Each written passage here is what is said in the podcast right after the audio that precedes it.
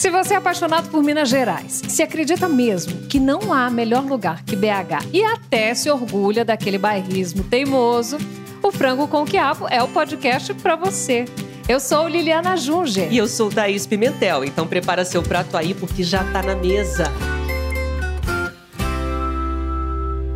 Ô, Thaís. Hum. Tchan, tchan, tchan, tchan. Ai, nossa. Uma das joias de Belo Horizonte está fazendo aniversário. A Orquestra Filarmônica de Minas Gerais está completando 15 anos. E quem chega para soprar as velhinhas é o maestro Fábio Mequete. Tudo bem, maestro? Seja bem-vindo. Seja muito bem-vindo. Bem, muito obrigado pelo convite. Ai, prazer que estar aqui. prazer. E é uma honra ter o maestro aqui Nossa, conosco, porque ele, é- difícil, ele é super menina. ocupado, É. ele tem uma agenda extensa pra caramba e conseguiu amarrar esse horário aqui com a gente. Obrigada mais uma vez pela Muito presença. obrigado pelo convite. Prazer. E maestro, qual é a sua relação com a Filarmônica? Ela praticamente começar, ela começou com a sua ajuda na realidade, né? Como que aconteceu esse início da, do grupo? Porque o senhor participou ativamente para construção né? e criação, né? Pois é, é, a minha, o meu vínculo com a Filarmônica precede, inclusive, a própria estreia da orquestra. Eu vim para trabalhar nesse projeto meados de 2007, quando o governo teve a iniciativa de criar uma- um novo modelo de gestão de orquestras que, é, que foi adotado, que era um modelo de uma parceria público-privada entre o governo e a iniciativa privada. E, então, desde os meados de 2007 até hoje, eu estou é, ajudando aqui, colaborando para que desenvolvamos esse projeto. Né? Em 2008 foi quando a orquestra realmente estreou. E, então, todo aquele processo de preparação, é, audição de músicos, era uma orquestra que começou praticamente do zero, tinham muito poucos músicos, né? E a gente foi fazendo audições por todo o Brasil, fomos ao exterior também. E no prazo de, de três, quatro meses, é, conseguimos trazer e montar uma orquestra na época de uns 70 músicos, né, que vieram de várias partes do mundo e do Brasil. Tivemos que conseguir visto de trabalho, tivemos Nossa. que conseguir roupa- roupas adequadas para eles, né? Moradia, Moradia, toda a logística, é, né? é. Precisou se alimentar É. bem, né? Pelo Minas Gerais tem isso. Pois é, e aqui no Brasil tem aquela questão do fiador, né, para para logística. alugar Sim, apartamento. nossa. Então foi um trabalho, É. mas eh, já desde o começo até hoje foi um trabalho que mostrou a, a preocupação que nós temos em construir uma orquestra de qualidade aqui em Minas Gerais e hoje estamos colhendo os frutos. Hoje tem Pois estrangeiros é. ainda, né? Então. Tem, tem vários estrangeiros, muitos deles já se naturalizaram, né? É, já formaram famílias, é, muitos deles falam português melhor do que eu até. Olha aí. E, e assim vamos. Agora, vocês estão percebendo, né? Que o sotaque dele não é assim, igual é. ao nosso, assim, Não. com jeitinho. Né, Mas não. ele tem Minas Gerais no coração, né, maestro? Já é mineiro de coração? Sim, certamente, né? Porque eu acho que é, a primeira oportunidade que me foi dada de desenvolver esse projeto, né? Tenho que ser muito agradecido porque poucos maestros no mundo tiveram a chance de construir uma orquestra, né? É, principalmente no meu país, né? Que, que eu acho que é muito importante porque nós temos muito poucas orquestras em, em relação à dimensão que o Brasil tem, né? E a população que nós temos e o potencial que nós temos de ser musical, de talento.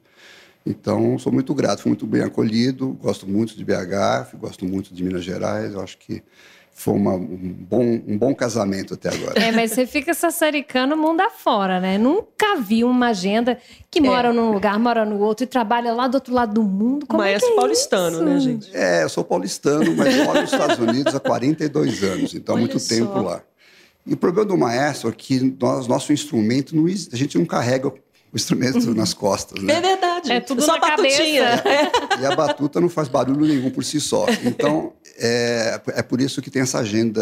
Eu mesmo nunca imaginei que estaria morando onde estou, estaria nos Estados Unidos. A gente vai onde os caminhos vão se abrindo, né? E, e- falando dessa origem da, do seu trabalho, como é que o senhor começou? Por que, que você teve essa ideia de, de ser maestro? Até porque sua família com, tem músicos também, É. né? Eu fui exposto à, à música clássica desde, desde criança. Meu, meu pai era maestro do Teatro Municipal de São Paulo, meu avô foi maestro também do Teatro Municipal de São Paulo. Meus, meus antepassados, né, italianos todos, é, é, a maioria deles eram músicos. que- então eu tive esse, essa, é, essa oportunidade, essa experiência desde criança. Né? Com 5, 6 anos eu já cantava no coro de meninos do Teatro Municipal de São Paulo, em ópera, essas coisas todas. Então, eu fui sempre muito eh, direcionado à, à, à vida musical. Embora sabendo o quão difícil ela é, É, eu, quando, quando eu entrei na faculdade, eu fui, fiz jornalismo. Ah, não cheguei a me graduar, mas eu fui Gente! colega de vocês aí por dois anos. E lá aí teve a na sorte de sair dessa e foi ser maestro. não, não sei se foi sorte, é, acabou sendo. Mas é, quando você é músico, quando você tem realmente essa necessidade de se expressar pela música, não há como fugir disso. Né? Então, quando eu reparei que não ia ter jeito mesmo, que música era o meu, era o meu chamado, vamos dizer assim, minha vocação, então tive que abandonar o curso de jornalismo, infelizmente, e terminar fazendo música. Né? E aí, para ser maestro, né? A gente entra na faculdade, faz música e depois faz um monte de outras coisas que são. É, o, o maestro, bom, primeiramente, qualquer maestro deve tocar bem um instrumento. Qual é o seu? O meu é piano, quer dizer, você tem que conhecer música, não adianta você só é, aprender a mexer os braços, você tem que ter uma formação musical sólida, teórica, né? Não fica fácil, né, maestro? Imagina se eu controlar uma orquestra e falar, "Ai, não sabe nada, nem É. sabe mexer É, pois é. que um nota que é exemplo. essa, fica só com a mãozinha pra você lá pra ouve cá. algumas vezes isso dos músicos, né? Isso aí não é músico, não é só maestro.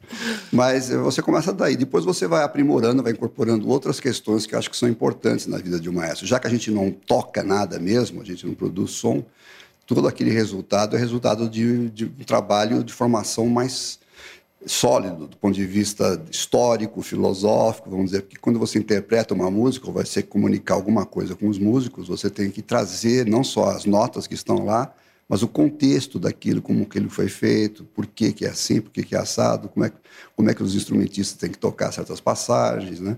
A questão do ouvido é muito importante, você equilibrar as, as forças sonoras de cada sessão para que o resultado seja o melhor possível. Então, são, é, é uma, vamos dizer, é uma técnica é um, é diferente. Né? A gente não toca, a gente mais ouve que toca, mas é tudo um, isso fruto de uma preparação técnica e teórica muito grande. E é Quanto tempo leva essa preparação?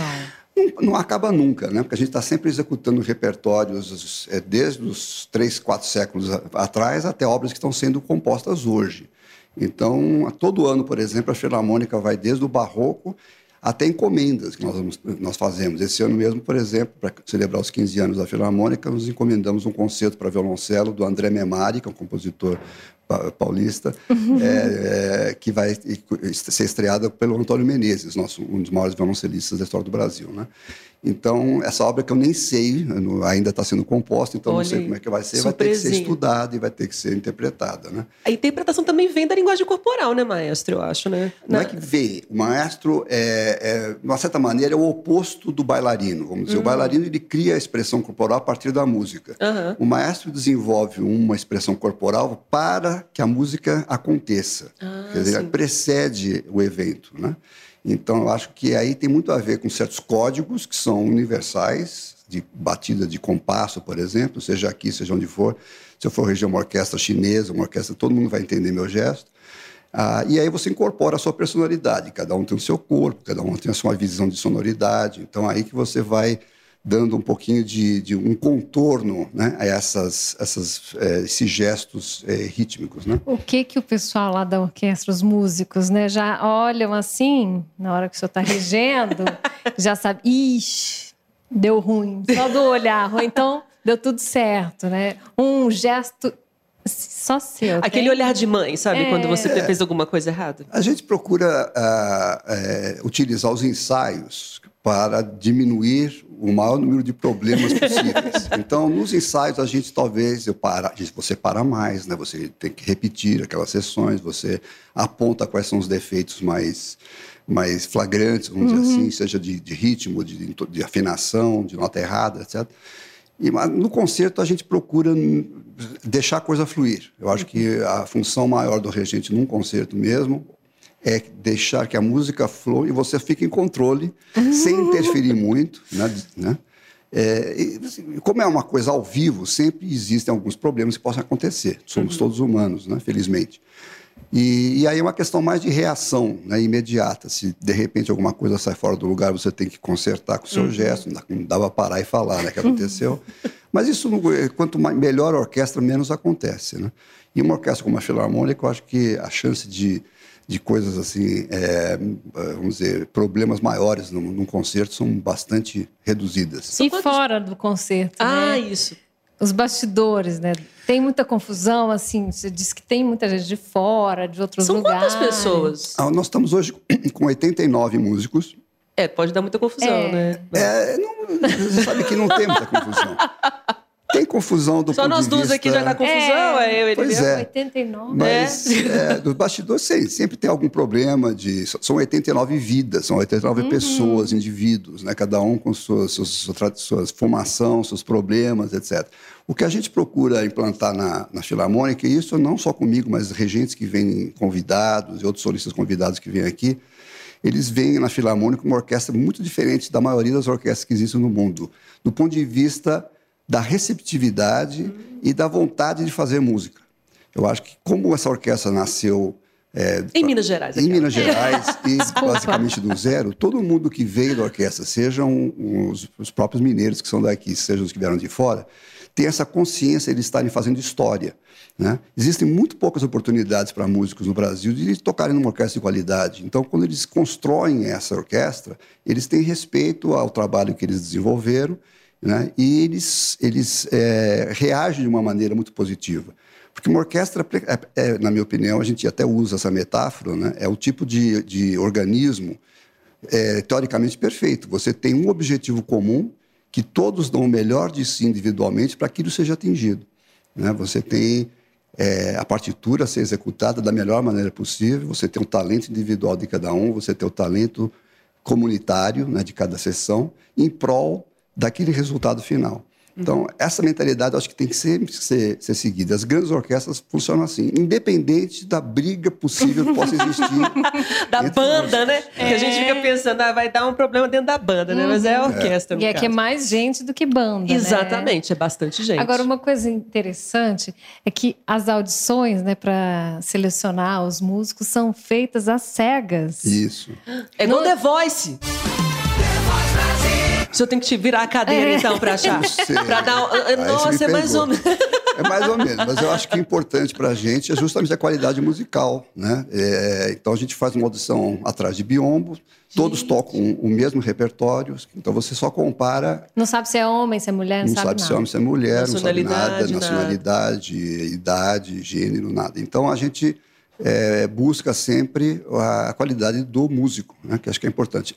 É por isso que a gente tem uma grande orquestra. Eu acho que é im- importante que a gente, é, ao se definir que a Filarmônica é uma orquestra é, de qualidade, você tem que estabelecer regras que levem a isso né? e mantenham essa qualidade, que é, que é muito difícil. Você E, maestro, qual que é a diferença de uma orquestra sinfônica para uma filarmônica? A gente já tinha uma sinfônica aqui. tem, inclusive, É, a Sinfônica Palácio do Palácio das das Artes. E qual que é a diferença, assim? É, é, não existe nenhuma diferença. É, Houve, numa certa época, uma diferença é, de, de forma de financiamento. A Filarmônica, por exemplo, eram, eram orquestras de voluntários, de amantes da música. Então, era uma orquestra mais, vamos dizer, é, amadora. Né? É, estou falando isso aqui no século XIX ainda, com o século XX. E as sinfônicas eram orquestras mais mantidas pelo Estado. Né? Então, quando você fala das sinfônicas da, da- da- na Europa, principalmente, onde o modelo estatal é o mais predominante, mas com o tempo isso foi mudando. A Filarmônica de Nova York, por exemplo, é uma orquestra privada. A Sinfônica de Chicago também é uma orquestra privada. A Filarmônica de Berlim é uma orquestra é, maravilhosa. A Filarmônica de Berlim é uma orquestra é, público-privada, como a nossa. A Sinfônica de Berlim também. Então, não existe diferenciação nenhuma hoje em dia. Era uma questão mais histórica há 100 anos atrás. Agora eu quero saber, porque eu falei do outro lado do mundo, aí a gente deu uma, É, deu uma volta. floreada né? aí. Normal. né? Você foi parar lá na Malásia. Como é que é isso? a Pois pessoa é. mora nos Estados Unidos, mora em Belo Horizonte, vem de São Paulo. Exato. Aí vai É. trabalhar Acaba na lá. Malásia. O que, que aconteceu? Kuala Lumpur? É. Pois é, são essas coisas que eu te falei. A gente não tem, a gente não, como não tem instrumento, a gente vai onde eles estão. É, houve um período aí que eu, que eu fui convidado para reger na Malásia, numa época em que eles estavam é, procurando um novo maestro. E, e calhou de eu, eu ir lá fazer um concerto e Dá um pulinho lá. gostaram, gostaram do concerto e me ofereceram essa oportunidade de você de passar a ser o regente principal da orquestra. É, eu fiquei primeiro que Malásia, né? A gente fica assim, né, essas coisas, mas eu fiquei tão positivamente impressionado, primeiro com o país mesmo, é lindo, com a cidade, né? é lindo, é pujante, né? A orquestra lá tinha um financiamento altíssimo da Petronas, que era a grande Uhum. companhia de petroleira da, da Malásia. Então, os níveis dos músicos, você veja, tinham 107 músicos, dos quais 103 eram estrangeiros. Nossa. Uau. Né? Porque não existe ainda uma formação de músicos de qualidade, músicos Claro. sinfônicos né, na Malásia. Inclusive, esse foi um dos, dos, Dos problemas, do- talvez. dos problemas, não, Um mas dos uma das coisas, que um dos motivos né? porque é, é, eu, eu fui contratado. Mas aí ficou difícil você conciliar uma, uma vida. Uma agenda, uma, agenda ponte assim, aérea. E ainda querer ter uma família eh, sã, eh, ficou difícil. Então, foi foi- eu fiquei lá dois anos, dois anos e meio, três anos. E, e, e, e foi justamente na época que abriu, que a Sala Minas Gerais abriu e nós também ampliamos o número de concertos que a gente dava, né? Então, ficou uma agenda realmente muito pesada. Falando da Sala Minas Gerais, que é uma sala criada para a Filarmônica, né? A gente tem alguns é, exemplos no, no mundo. A Filarmônica de Berlim, por exemplo, é assim mesmo.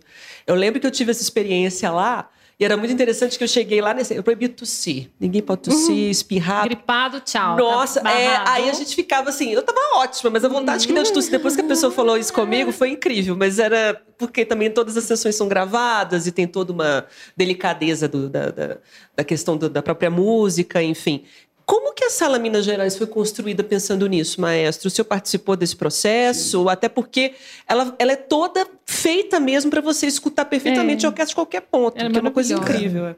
Pois é, eu acho que, primeiro, a decisão é, do governo de Minas Gerais de você dar uma, uma sala de concertos de qualidade para a Filarmônica foi consequência desse projeto todo que uma coisa dependia da outra. Você não constrói uma grande orquestra sem também uma grande sala, porque onde é que você vai executar seus concertos, onde é que você vai Praticar, ensaiar, né? praticar, etc. Agora, quando essa decisão foi tomada de se montar, de se construir uma sala, foi, foi muito bom que o governo entendeu que primeiro a sala tem que partir da acústica dela. O coração de uma sala é sua acústica. E para isso você precisa trazer pessoal competente, pessoal que tem uma comprovação de, de resultado já naquele, naquela área. Né? Não é o desenho arquitetônico que prevalece numa sala de concertos, é a qualidade da acústica. Né?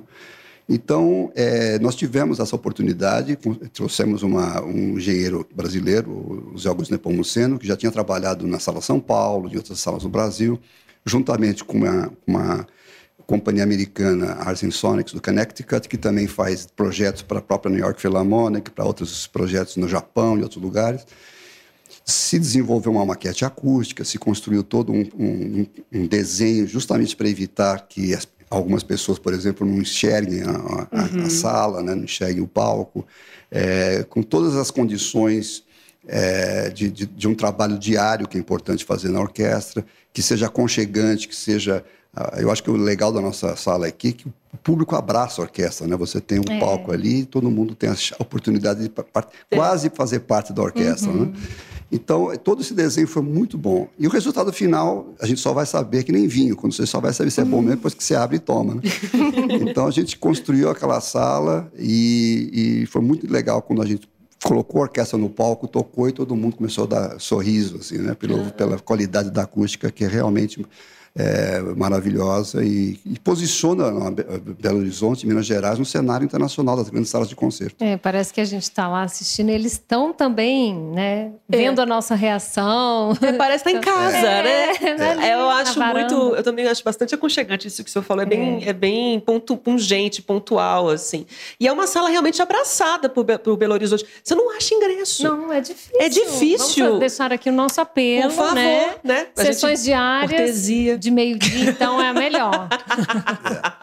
Já faz um sinal ali para Poliane, assessora ali, ó, piscadinho. É, nós, nós, nós realmente, lógico, o público abraçou muito a Filarmônica, a gente tem uma, uma, uma questão que eu acho que é muito importante, que as pessoas entenderam a qualidade do projeto, né, abraçaram isso, sentiam orgulho né, naquilo que a gente faz, passamos a ser um projeto não só agora mineiro, mas o mundo inteiro está descobrindo a Filarmônica através das suas gravações, né, seus prêmios que estão sendo conquistados. Então, isso tudo dá muito orgulho para todos aqueles que se envolveram com esse projeto.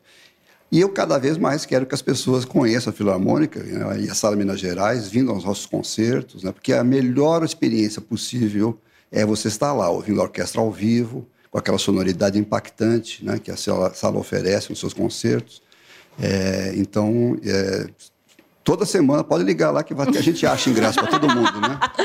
Que o bacana também, né, É. maestro? Que, é uma, que a, a- a orquestra, a gente até já, já recebeu, até o maestro da Orquestra Ouro Preto, por exemplo, que é um pouco mais popular que na Orquestra Filarmônica, por exemplo, mas a gente tem essa, é, essa questão de que é uma coisa muito longe, às vezes, né? Parece que é muito elite, ou elitizado, ou erudito, afastaria as pessoas. Mas tem programações, por exemplo, que são super acessíveis, né? Que acontecem no pátio algumas vezes, aconteceu recentemente, de músicas também que tem a ver com cinema, que aproximam as pessoas. Isso também acaba fazendo parte do, do- de uma educação musical para pessoas que não têm acesso, né? Sim. As escolas também fazem Escolas, excursões, né? É, eu acho que nós, desde o começo, a gente tentou ampliar o máximo possível o leque de oportunidades para as pessoas terem acesso. Então, a gente tem os concertos normais de assinatura, né, que são os concertos, eh, vamos dizer, que definem a orquestra. Ao mesmo tempo, nós temos os concertos para a juventude, que são concertos aos domingos pela manhã, que é para a família vir e eh, muitas vezes introduzir as crianças pela primeira é, vez. tão né, legal, bem mágico, é. E é um concerto didático, porque o regente fala, explica, mostra os instrumentos da orquestra. Né? Então, para quebrar um pouco essa, essa resistência que possa haver né, de uma coisa desconhecida. Temos os concertos didáticos mesmo, que quando nós trazemos os alunos da, da, da- da rede pública e privada para a sala. Né? Então, esse, esse ano mesmo tivemos mais de 7 mil alunos que vieram assistir a, a Filarmônica agora, mês passado. É, levamos a, a Filarmônica para as praças aqui de da região metropolitana de Belo Horizonte. Somos a orquestra brasileira que mais viaja para o interior do seu estado. Também levamos a música para várias partes do estado. É, então, nós, tudo que é possível ser feito do ponto de vista de divulgar e dar acesso à música clássica, à música sinfônica ao público, acho que temos eh, feito dentro das condições financeiras que Claro. nos permitem também. Né? A questão da, da, digitalização também, concertos que a gente tem transmitido ao, ah, pela, pela, pelo YouTube, né, pelo nosso canal de internet.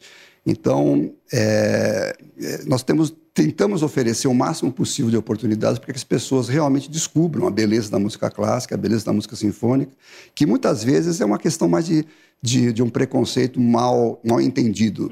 Não existe restrição de, de roupa que você precisa usar para ir em concerto, não existe. Os, os ingressos são bastante razoáveis, muito mais barato que em jogo de futebol, por exemplo. Então, Ainda então, mais agora. É, Nossa. agora tá difícil.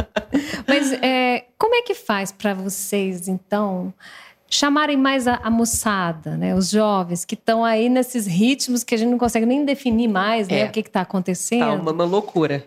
Para você atrair esse público, né? Qual é a estratégia? Eu acho que é um pouco também, me desculpa falar, mas acho que é um pouquinho fake news. O nosso público, se você for no concerto, você vai reparar que ele, sim, nossos, vamos dizer, 60%, 70% do nosso público é acima de 50 anos. Na- natural não só aqui, mas no resto do mundo. O que é típico, acho que aqui de Minas Gerais, mais de qualquer lugar, pelo menos que eu observe, que os solistas que vêm aqui de fora observam, é que os outros 30% são muito jovens. Né? Eu diria que você vai na Europa, por exemplo, nos Estados Unidos, 85%, 90% da plateia tem cabelo branco. É, aqui não é tanto assim. Eu acho que existe um interesse muito grande. Tanto é que, por exemplo, é, nós tivemos agora uma solista essa semana de 20 e poucos anos. Já. Temos, temos músicos, Músicos profissionais da público, né? Filarmônica É. que têm 20 e poucos anos. Quer dizer, existe um interesse, sim. E no público, sim. Meia entrada está essa oportunidade, né? É, nós estamos é, já fizemos concertos na, na UFMG, já fizemos concertos tentando atrair um público é, mais jovem. É, do- dois dos nossos programas mais populares, vamos dizer assim, que é o Tinta Fresca, que é um concurso para jovens compositores brasileiros, é, a maioria do público, se não 100% dele, é de gente jovem. Um concurso da orquestra. É um concurso para compositores aí. brasileiros, em geral, que submetem obras inéditas, né? Algumas delas são selecionadas por um júri, a gente executa, a gente executa as obras num concerto e o vencedor a gente encomenda uma obra para ser executada na, outra, na próxima temporada. Né? Isso estimula muito a criação musical do- a contemporânea. E o outro é o laboratório de regência, que também é aberto a jovens eh, maestros brasileiros, né, que não têm oportunidade de regerem. Eles praticam com disco, praticam com, com- com- ouvindo, mas a, a- o ato mesmo de ensaiar uma orquestra e produzir um concerto é uma coisa ainda muito rara no Brasil. E esses concertos são também muito frequentados por a maioria deles jovens. Então, é, sim, é um processo é, complexo, porque a competição oposta é muito grande. Quer dizer, o nível de exposição que a juventude de hoje, qualquer pessoa, tem de música popular ou de música eh, que não seja clássica é muito maior. Né? Quando é que é a última vez que a gente ouve um, um concerto na televisão, por exemplo? É, é, não existe, né? Só no desenho animado, né, Maia? Só em desenho animado. As pessoas escutam a música. No filme, né? né? No filme, É, certo? Mas o próprio né? concerto ainda é um mistério, né? Então É as pessoas é que se afastam.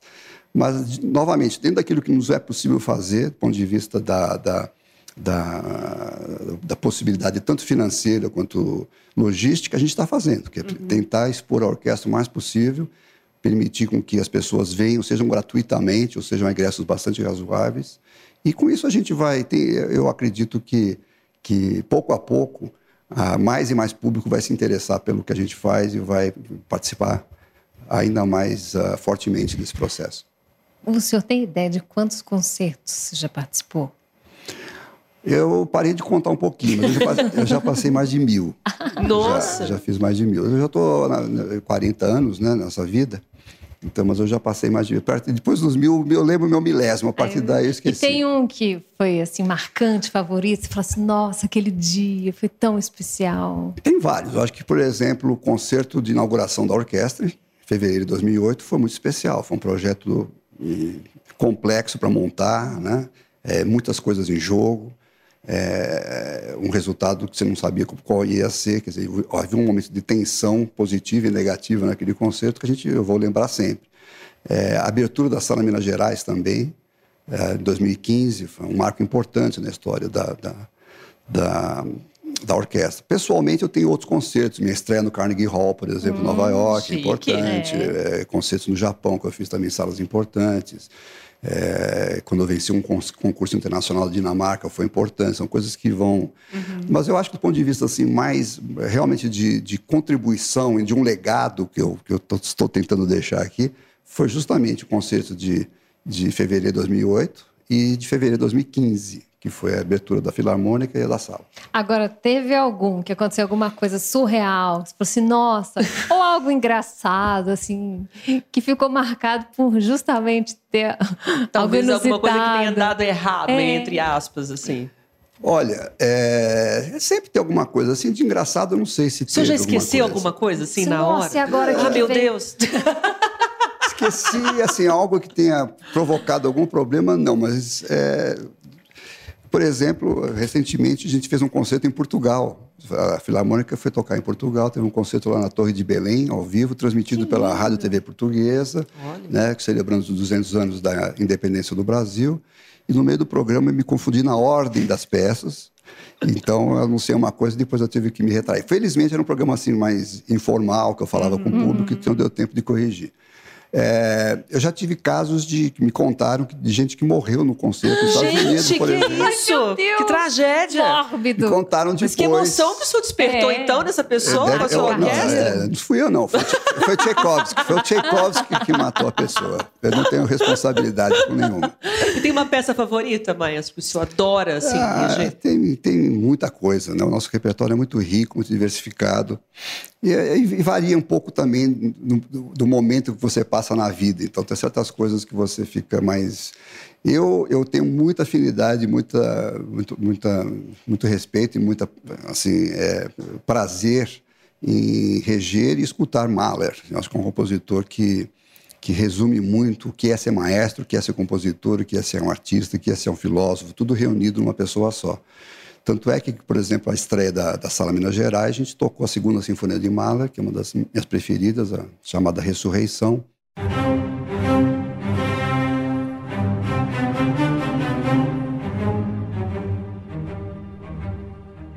É, e então eu tenho uma, uma a Filarmônica inclusive já gravou várias dessas sinfonias. Estamos com o projeto de lançar essas gravações em breve. É, então é, é, mas varia de dia a dia. Tem coisa, tem dia que eu só quero ouvir bar, que é uma coisa bem simples, bem natural, com um pianista tocando, um cravo, uma coisa assim. Oh, Tem mas outros eu- dias que eu quero exuberância. Então aí eu coloco um Vila Lobos.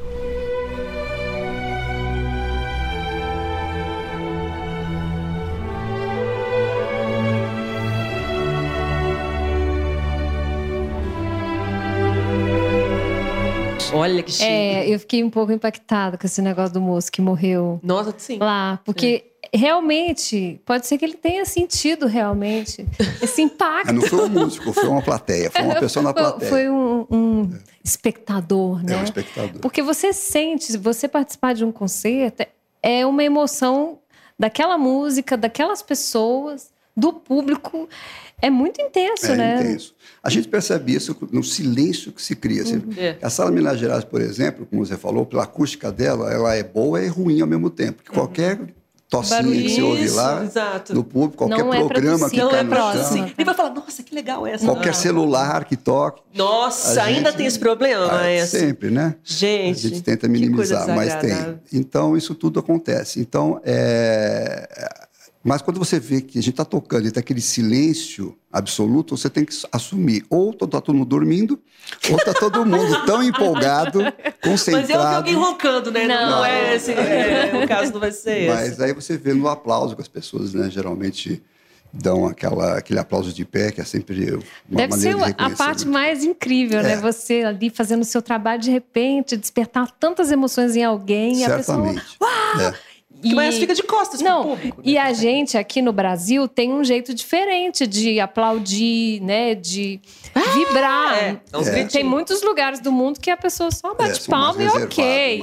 Aqui o povo assovia, Não, até em shows de heavy metal tem os lugares do mundo que só fica, "Ê, que legal. É, e aqui Isso- o povo é, é, pois é, aqui é uma loucura. É muito cultural isso, absolutamente. Mas é verdade. Eu acho que, por exemplo, uma das maiores frustrações que nós tivemos enquanto orquestra foi durante a pandemia, quando a gente tinha Ah, que é. tocar sem público. né? Nossa. Então imagina a gente tá lá tocando, fazendo música, concentrado e de repente acaba e não tem nada, não tem reação nenhuma. Então essa essa essa interação entre orquestra e público, entre a arte, né, e, a- e as pessoas que estão lá para consumir, para aproveitar isso, ela é essencial para para a recompensa do músico enquanto artista. E a gente falou sobre a, a peça favorita do senhor. Tem alguma que, que ainda não tocou, que ainda gostaria de reger, que não aconteceu?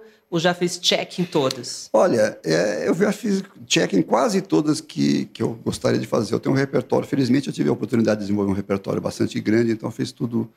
Onde eu não tenho ainda muita eh, penetração, um pouco por escolha também, é no campo da ópera. Né? Então, e tem algumas óperas que eu gostaria de, de poder tentar. Fica aí o convite, hein? Quem tá ouvindo, convidar o maestro. Agora, eu, eu estive na comemoração dos 15 anos, né? Debutante. Chique também. E o que mais me encantou foi a mistura de todos os instrumentos, de toda a erudição de uma orquestra com outros elementos, né? Tinha copo com água, tinha o barulho do vidro, tinha balão. Isso é muito legal, você poder adicionar outras coisas diferentes e fora do comum a uma coisa clássica. Uhum. Então, lá na nossa na celebração dos 15 anos, a gente quis apresentar cada sessão da orquestra, né, individualmente.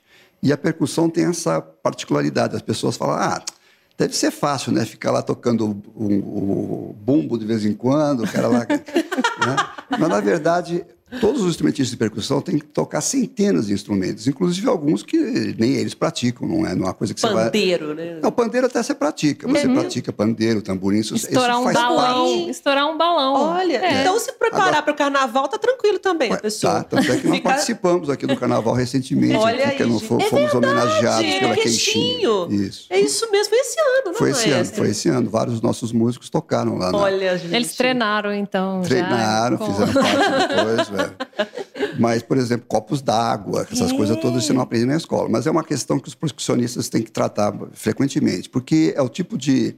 de é, por exemplo, o naipe das cordas, muito pouco vai mudar, tem- mudado em 200 anos. É aquilo mesmo: violino, viola, violoncelo, contrabaixo, madeiras também, eh, metais.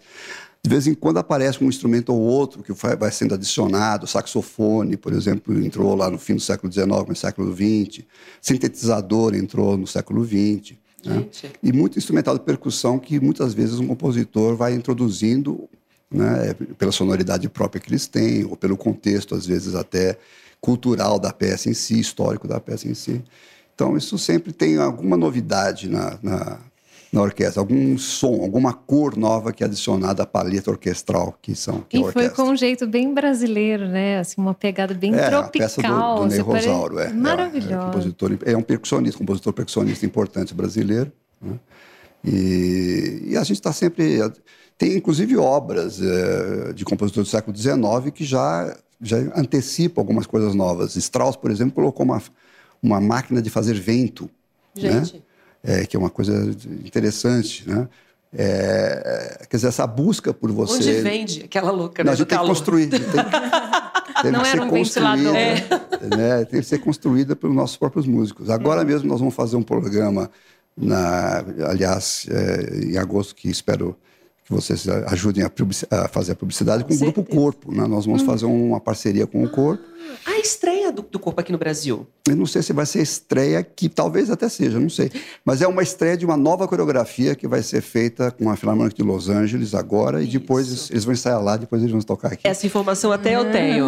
Porque eles vão pra lá, realmente. A estreia mesmo do espetáculo vai ser nos Estados Unidos, Isso. com a orquestra de Los Angeles. Angeles. E depois eles vêm para Belo Horizonte e vai ser o primeiro, a primeira apresentação no aqui. Brasil. Isso É. mesmo. Aí vai ser E assim, uma das peças que a gente vai fazer também precisa de marimba de vidro, que é uma coisa Hum. diferente da normal. Então, nossos percussionistas vão construir essa marimba de vidro para poder executar essa peça. Uhum. Então, é, é um.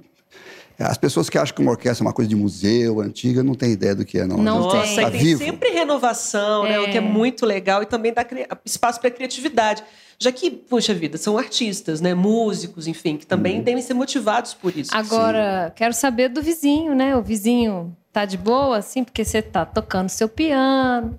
Aí o vizinho fala, não é possível. Mas você tá trabalhando, né? vizinhos, é, é um problema.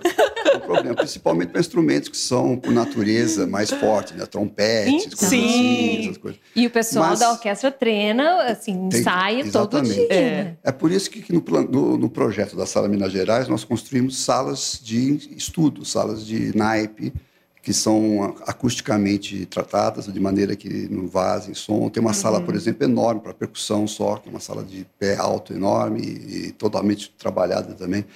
Justamente que é para dar para os nossos músicos as condições de treinarem, de estudarem sem... Tem que botar caixa de ovo na parede. a de polícia, a polícia chegar lá e falou assim, gente, vamos maneirar um pouquinho, é domingo, né? Poxa, imagina. Tô trabalhando, É. poxa. É verdade. Ah, mas eu acho que não. Eu acho que o pessoal lá do, é, do, do entorno Barro Preto, Santo Agostinho, fica bem feliz sendo Ah, vizinho com da certeza. orquestra, né? é. É muito legal. E muito bacana isso, né? Da oportunidade de você treinar, estudar num ambiente apropriado Isso. e que tá ali do lado, qualquer coisinha, você fala, deixa eu É. ver se fica bom aqui. Pois é. É. Falando da pandemia, Maestro, que o senhor eh, citou aqui na, na entrevista, me lembro que alguns músicos até se- se voluntariaram para tocar enquanto as pessoas iam vacinar. Eu lembro disso, eu achava isso tão, tão lindo, né? Já era para incentivar as pessoas eh, e mostrar que a vacinação era necessária, segura para a gente sair desse buraco, né? Que a gente acabou se enfiando. E era tão bacana, porque também tem essa questão de aproximação com a comunidade. E, e- e os músicos iam lá tranquilos, sabe, de calça jeans, camiseta, normal e tal. Desmistificando, né? Exatamente. E muitos jovens também, como o senhor mencionou. É, eu me lembro que eu fui fazer, que eu me vacinei também, tive essa oportunidade, que a- e, e fui pega de surpresa. Que tinha um rapaz com violoncelo lá. Eu falei, gente, o que é isso? Que Você tá queria até entrar na fila de novo, nossa, né, Thaís? eu fiquei lá um tempasso. Eu fiquei sentada lá, fiquei ouvindo ele. Não foi só eu. Isso aqui foi muito legal. Tinha É. mãe com criança e tudo. Eu falei, o que tá acontecendo aqui? Eu Falei, ah, ele é músico da Filarmônica. Falei, Gente... E ele virou um superstar, tá? Todo mundo tirou foto, de máscara, enfim, na época. Mas com distanciamento, deixa eu deixar bem claro. Mas foi é, é- é muito interessante essas iniciativas, não só é, as da, da própria orquestra, das apresentações, mas também da aproximação com a comunidade. Esse negócio do carnaval também que aconteceu com o Queixinho, que foi muito legal também. Que no final né, da, do, do desfile, digamos, do bloco, tinha orquestra lá, né? Muita gente sabia, mas muita gente também foi pego de surpresa. Isso aqui é bacana também, né? É, eu acho que é importante que, eu sempre falo, a Filarmônica é de Minas Gerais, né? Uhum. É do nosso estado. Então a gente tem que compartilhar essa riqueza que a gente tem com o maior número possível de pessoas que, que é, merecem né, essa oportunidade e seja ela no- no- na sala, no, nosso- no palco, né, do nosso concerto, seja ela fora. Durante a pandemia, por exemplo, a gente não podia tocar dentro da sala, né, a princípio. Foi proibido, inclusive, Olha por lei, né, não podia ter. Depois Aí teve aquela um questão do em distanciamento, né? Era confinado, espaço Isso. fechado. Então, nossas atividades eh, foram feitas fora. A gente fez muito, por exemplo, vídeo produzido com os músicos, cada um no seu apartamento, tocando Sim. uma parte aí se montando aquela, aquela coisa, né? É, fizemos muitos projetos também de, de difusão da música, por exemplo, por exemplo é, podcasts. A gente começou uma série de podcasts que não, que, que não existia antes feitas por músicos da Filarmônica. Fizemos essas apresentações, sejam elas em, em hospitais, né, em centros de saúde. É, quer dizer, porque é para manter os músicos também uhum. na, na, ativa durante aquele período e de uma maneira que realmente aproximasse a orquestra cada vez mais da, da, da população. E o que, que a gente tem agora para o segundo semestre de surpresa?